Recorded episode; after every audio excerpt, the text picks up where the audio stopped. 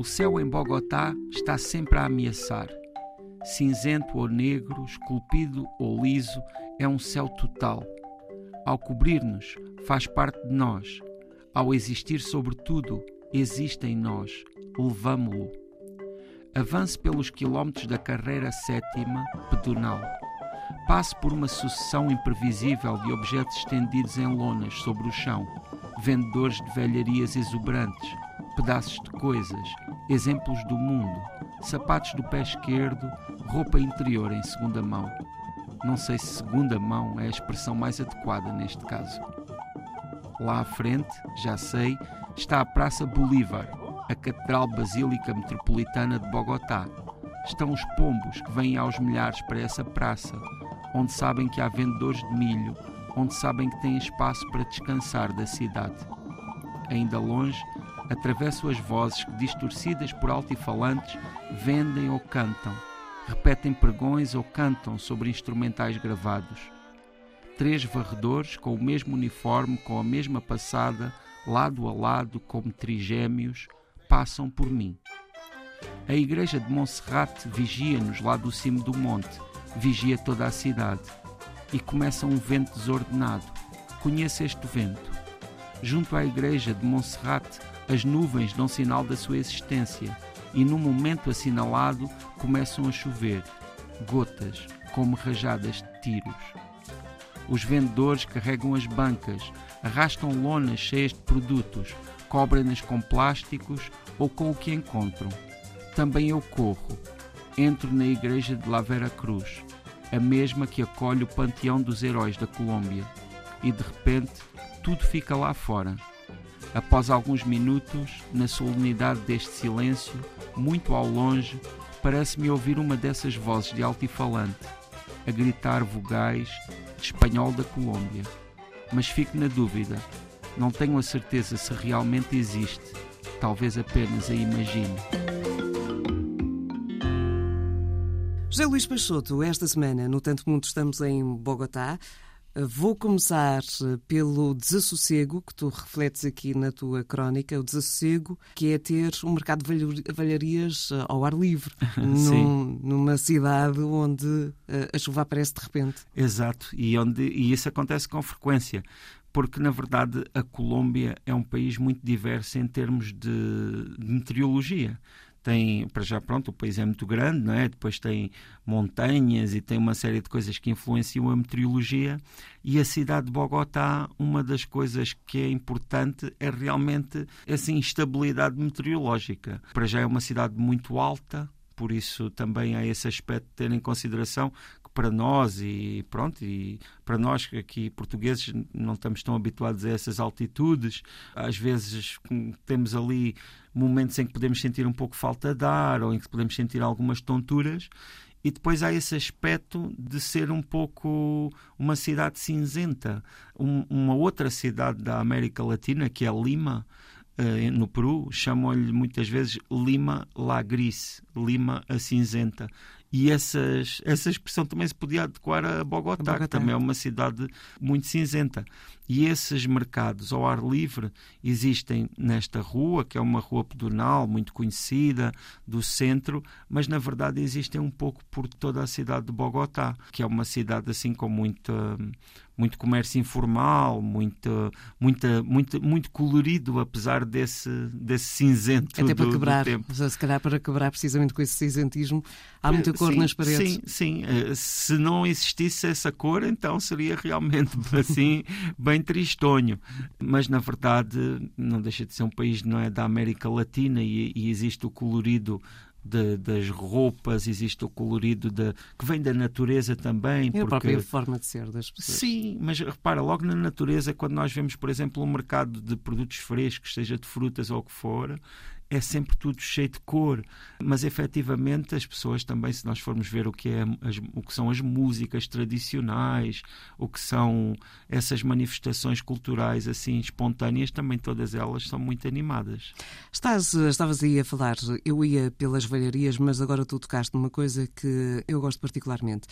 E neste mercado, como noutros tantos, como nas vendas de rua, a fruta, a fruta uhum. desta zona que sabe de uma forma completamente distinta das Sim. outras partes do globo. Porque são lugares muito férteis, não é? que têm também uma. Vamos ver, como eu dizia, a Colômbia é muito diversa desde o norte, onde tem as áreas uh, mais ligadas com as Caraíbas, que também já aqui falámos noutros momentos, até à, à, zona do café, que também é um dos grandes ícones, é? um dos grandes produtos de marca da Colômbia, passando por outras áreas. Uma questão, uma Há questão agora realidades que se me levantou. Na Colômbia bebe-se muito café? Na Colômbia bebe-se bastante café. É porque há zonas que são produtoras, mas não são consumidoras, sim, sim. Eh, tipicamente. Bebe-se bastante café, mas dizem os entendidos, ou pelo menos nós, eh, portugueses, que somos grandes consumidores de café, nem sempre o café que tomamos na Colômbia, neste caso, ou noutros países também da região, está à altura dos nossos padrões, porque, na verdade, o café em Portugal é de muita qualidade. É claro que não é café produzido cá, como é que eu vou é dizer? É como o bacalhau. O, café certo. está para Portugal tal como o bacalhau. Claro, o café... Hum, nós, se calhar somos os maiores consumidores e sabemos Os grãos de café não, não crescem cá, mas, mas levam aqui a torre e levam aqui muito tratamento que depois ficam eh, de acordo com os nossos gostos e, e, realmente Portugal é um país grande consumidor de café. Na Colômbia isso também acontece. Mas na Colômbia existe outros consumos. Olha, por exemplo, no caso do café, estou-me a lembrar de uma coisa que eu acho bastante extravagante e que eu vi na Colômbia pela primeira vez e nunca vi em mais nenhum lugar do mundo, que é café com cubos de queijo lá dentro. Com queijo? Pessoas que tomam café com um cubo de queijo lá dentro, que já vem um pouco derretido e tal, não é? Porque o café é quente. Não me parece. Uh, com queijo não ia, não, não ia não, experimentar, não, parece, não é?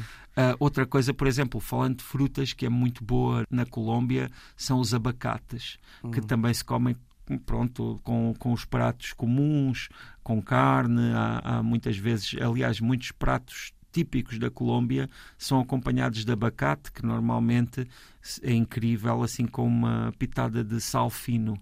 fica muito, muito bom. E com açúcar também? Eh, com açúcar nunca provei, mas hum. com. Olha, aconselho É, e, e como de colher, nem precisas de tirar Não, parte, parte é do abacate do meio, tiras o caroço, metes para lá um bocadinho de açúcar, mexes aquilo e comes. Sim, se estiver na, na consistência certa, parece pudim, não é? É muito bom. É para também consumir não, com alguma moderação. Não sou ninguém mas, para mas falar sabe sobre isso. lindamente, muito bem. Estávamos aqui numa praça em Bogotá, na capital da Colômbia. Estás já aqui, disseste que estamos a falar de um país que está na altitude, mas ainda assim, desta praça, tu consegues ver um sítio que fica um bocadinho mais alto, que é a Igreja de Montserrat. Sim, sim, sim. É uma igreja que fica justamente no cimo de um monte, de um cerro, não é? Como dizem lá, e que se uma das formas mais comuns de aceder é por teleférico e se se tiver a grande sorte de estar lá em cima num dia sem nuvens, o que imagino cidade, que imagino. não deve ser a maioria dos dias, vê-se toda a cidade e realmente é uma paisagem extraordinária. E existem procissões, existe uma grande devoção, Uh, nessa... Esta igreja é uma espécie de uma guardiã da cidade. Sim, e também, por sua vez, é rodeada por um grande mercado. Ou seja, quem, quem, sobe lá acima também encontra um grande mercado. Nós cá com... temos os atos da igreja onde se faz muita coisa ali, sim, são os mercados sim, que fazem sim, também onde, viver. Onde há comida de, assim, de rua, de certa forma, coisas que se podem comer das mais diversas. Por exemplo, uma das comidas lá que também existe são formigas, chamam acho que é as formigas colonas. acho que elas têm um grande rabo e chamam-lhe as formigas, hormigas colonas. E essas uh, não provei, não provei, mas ouvi dizer que são doces e compram-se assim uns cartuchinhos dessas formigas e come-se. Pronto, já, já, são duas iguarias que eu não faço intenções de provar, mas, eh, mas enfim, uma pessoa não pode dizer desta água não beberei.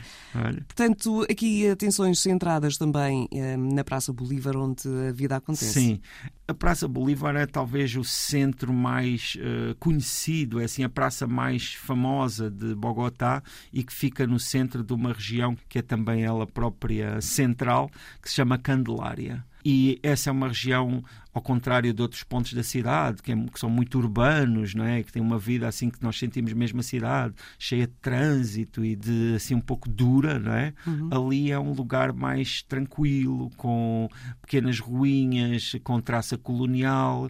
E essa praça é enorme, ela é gigantesca e eh, fica dominada por essa catedral que, que, também tem, um, pronto, tem uma fachada imensa e é um lugar onde a cidade, de certa forma, descansa um pouco, porque as ruas que rodeiam a praça são quase todas pedonais ou pequenas ruas com pouco movimento, e o que numa cidade tão gigantesca como Bogotá acaba por ser um descanso. É? Ficamos aqui com estas sugestões. Capital da Colômbia, esta semana em destaque no Tanto Mundo com José Luís Peixoto.